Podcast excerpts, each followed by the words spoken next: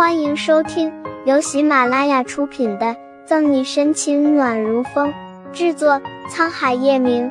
欢迎订阅收听。第四章，想要怎么处置？春光明媚，映照入室，豪华的总统套间里，压抑的气氛让人大气都不敢喘。单人沙发上，男人颀长的身姿。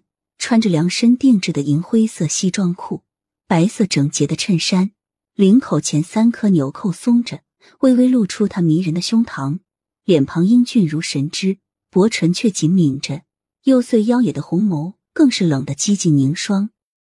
乔宇走了进来，站在男人的一旁，恭敬的汇报：“少爷，我们的人已经抓到赫莲小姐，您想要怎么处置？”一时间。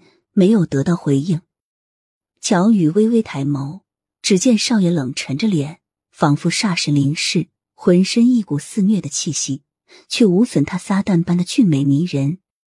少爷身为叶氏的继承者，夏国神一般的男人，上流社会无数女人的梦中情人，可是位于他的身份和冷酷，无人胆敢轻易冒犯，也就赫连家的那位大小姐。仗着赫连家与叶家的世交关系，一直公然的向少爷示爱。这一次不仅追到警室，竟然还胆大包天的给少爷下了药，把他送回赫连家。今后我都不想再看见他。若有下次，就让赫连锦给他量身定制一口棺材。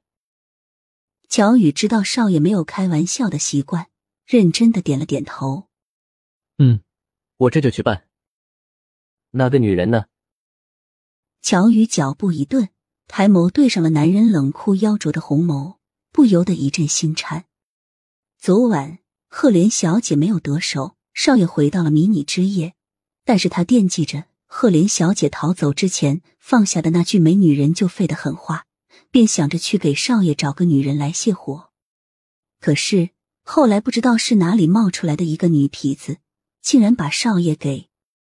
叶晨玉狭长的凤目冷瞥一眼对面的那张沙发，眸底皱沉，一抹嗜血冷光凝聚。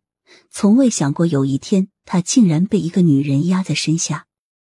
他薄唇微撅，红眸看向乔宇，声音冷得宛如淬上了冰。三天，把那个该死的女人找出来，否则你替她死。乔宇闻言，被吓得猛咽了一口口水。是。祈求上天一定要让他查出那个女人的身份，不然少爷真的会宰了他。因为是他自作主张说去给少爷找女人，那几个保镖才误将女流氓放进来，糟蹋了少爷。两天后下城，暗夜深沉如墨，淹没了整个天地，梦境却像是遍地绽放的曼珠沙华，红了梦里的画面。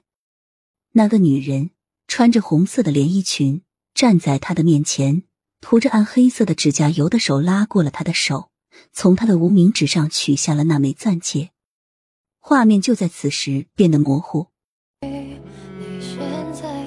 手机铃声伴着嘟嘟的震动声传来，沈西缓缓的睁开眼睛，心跳砰砰砰剧烈的跳动着。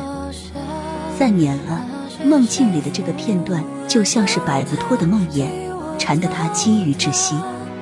喂，他伸出手去床头柜上拿过了手机。